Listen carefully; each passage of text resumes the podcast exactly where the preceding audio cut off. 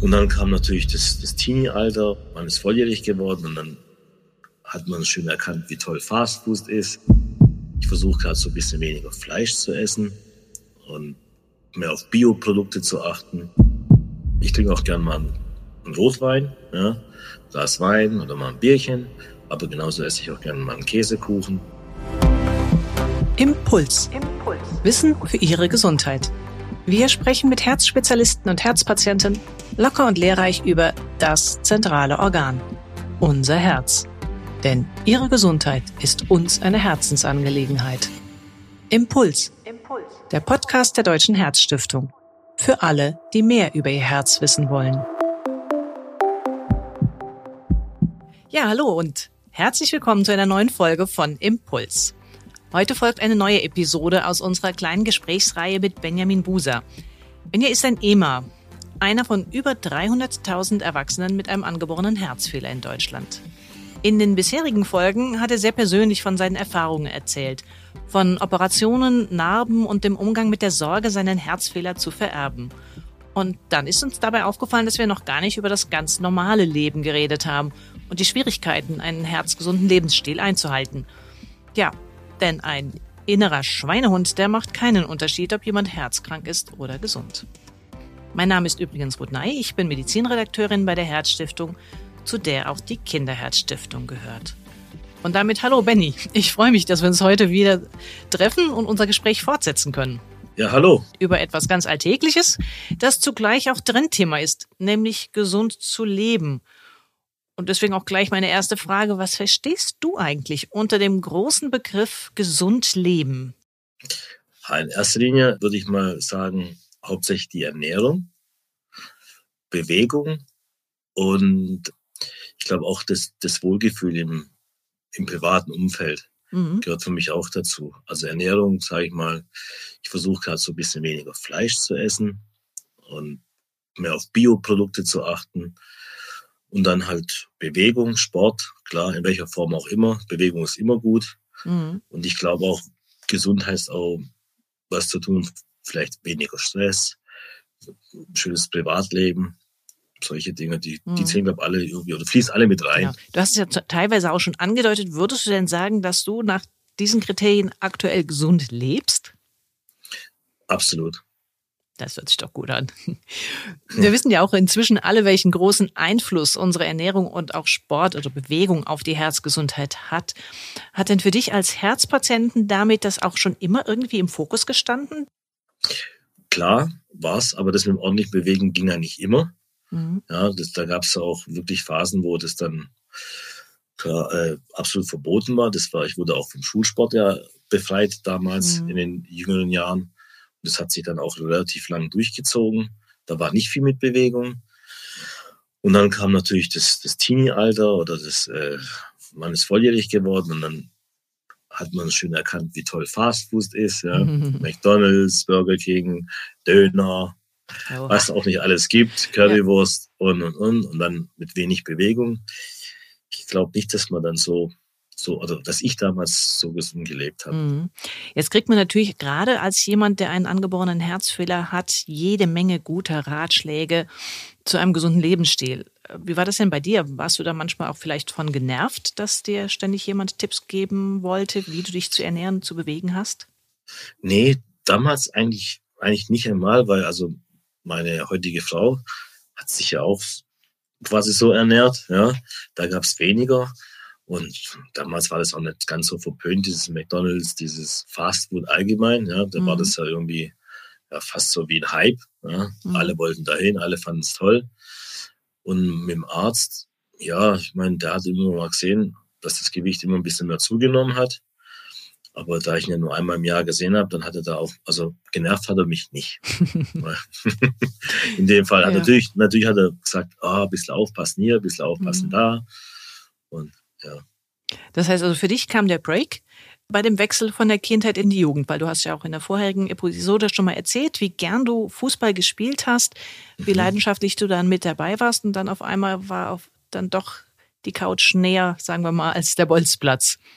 Ja, leider war es so. Ja. Mehr wie spazieren war nicht drin, aber welcher äh, junge Kerl geht gern spazieren? Mhm. Ja. Das ist einfach so. Ja. Man will halt mit seinen anderen Kumpels dann halt auf dem Fußballplatz stehen und das war halt mhm. da nicht möglich. Und du hast jetzt auch gerade gesagt, du hast es schon auch körperlich gemerkt. Also das ein oder andere Kilo kam dann mehr dazu. Ja, ja auf jeden Fall.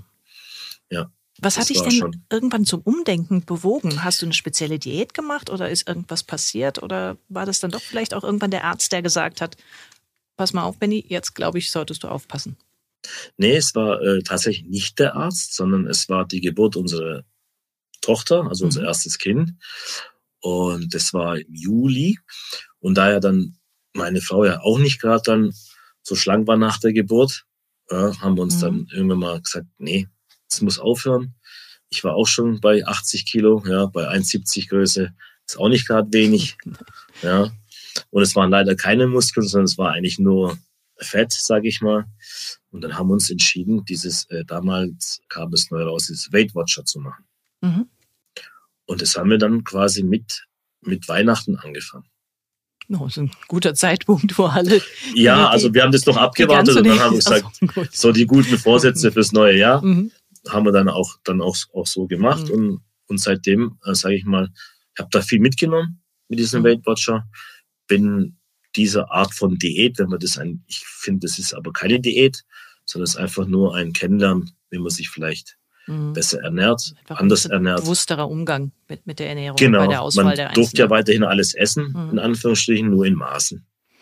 Und wer das, kümmert sich heute jetzt bei euch zu Hause darum, dass gesund gegessen wird? Macht ihr das gemeinsam oder ja, gibt's den Chefkoch? Machen das, nee, es gibt keinen Chefkoch. Es, es machen das tatsächlich wirklich gemeinsam. Also eher so am Wochenende mache ich dann mal was.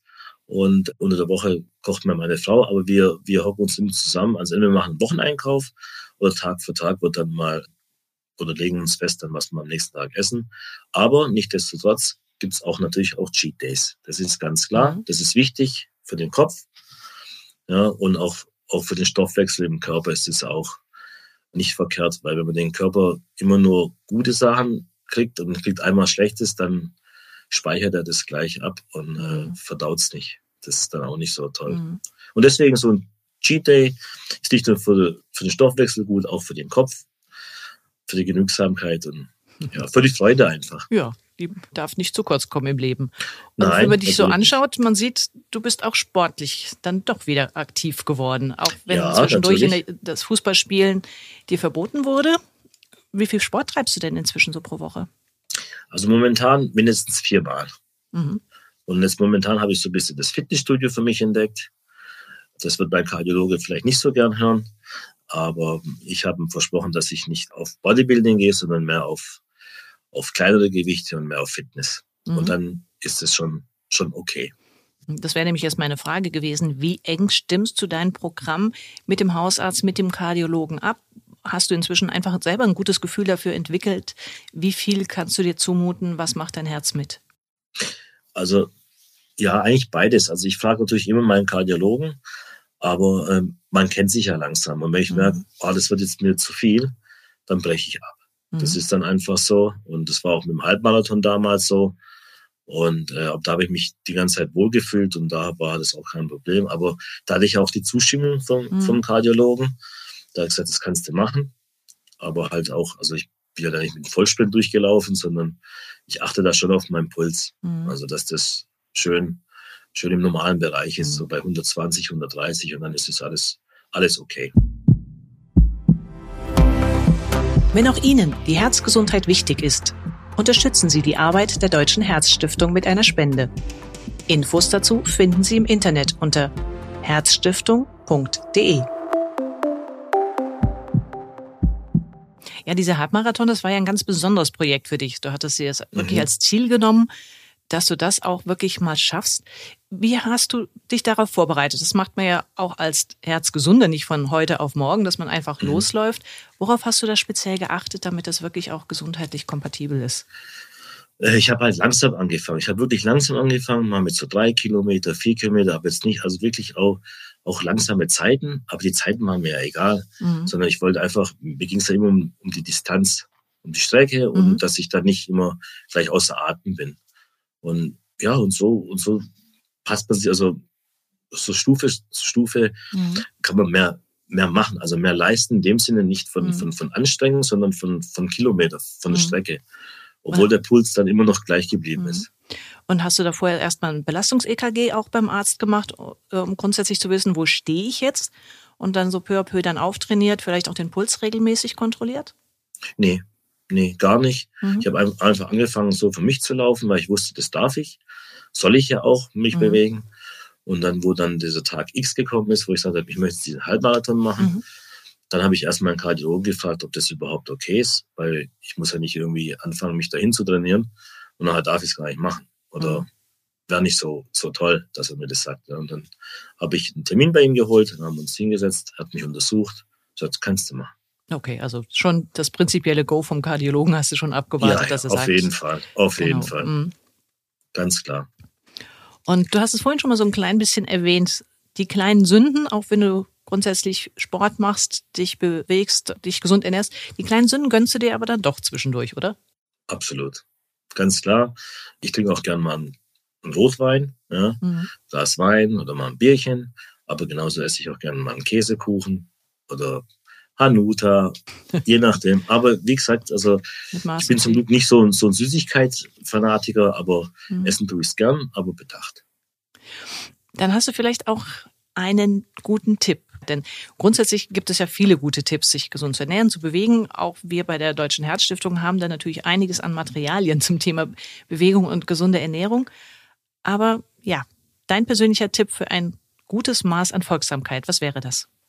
Also in erster Linie bin ich der Meinung, das sollten alle beachten, auch die Gesunden. Ja? Mhm. Weil wenn man sich nicht bewegt oder gerade, also ich glaube, dass Ernährung, so habe ich das auch mal gelesen, so 70 Prozent ausmacht. Ja? Mhm. Und 30 Prozent Bewegung, dann hat man so eine schöne Balance, ja, wo, wo man sagt, das ist eigentlich gut für den ganzen Körper. Mein Tipp ist, ja, achtet einfach ein bisschen auf Ernährung, auf ein bisschen gute Produkte, ja, Bio, Hülsenfrüchte, Gemüse, vielleicht ein bisschen weniger Fleisch.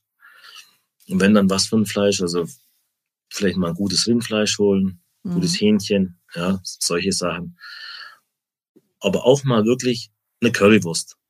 Einfach mhm. mal eine Currywurst mit Pommes. Ich glaube, das tut, tut allen gut. also dieses einmal einfach mit Genuss sündigen und dann ah, dafür ja. wieder wissen, okay, Absolut. danach ist Absolut. ja auch wieder alles gut. Die genau. eine Wurst, die wird's nicht machen. Nee, die macht's ganz sicher nicht. Oder ein Snickers macht's auch nicht. Ja, aber, aber ich halt denke mal, dauernd und immer. Aber jeden Tag das Snickers und jeden Tag eine Currywurst. Weiß nicht, ob das dann so, so toll ist. Wahrscheinlich ja. weniger. Nee, von daher, aber wie gesagt, ich, ich plädiere halt auch immer dafür, dass auch die Gesunden, dass sie auch gesund bleiben. Das auf jeden Fall. Gutes Schlusswort. Deswegen ja. vielen Dank für das erfrischende Gespräch auch wieder heute. Ich bin mir sicher, wir haben noch nicht alle Themen und alle Aspekte besprochen, die für einen EMA wichtig sind. Und deswegen vielleicht auch an Sie, liebe Zuhörer, gerichtet. Wenn Ihnen noch etwas einfällt als Anregung, welches Thema wir noch besprechen sollten, dann schreiben Sie mir unter info.herzstiftung.de und mit dem Stichwort Impuls. Dann kommt es bei mir an. Und weitere Themen rund um das Thema Herzgesundheit und angeborene Herzfehler, das finden Sie auf der Website unter www.kinderherzstiftung.de. Ja, und damit sage ich Tschüss für heute. Bleiben Sie gesund und ich freue mich, wenn Sie auch das nächste Mal wieder zuhören. Tschüss. Tschüss.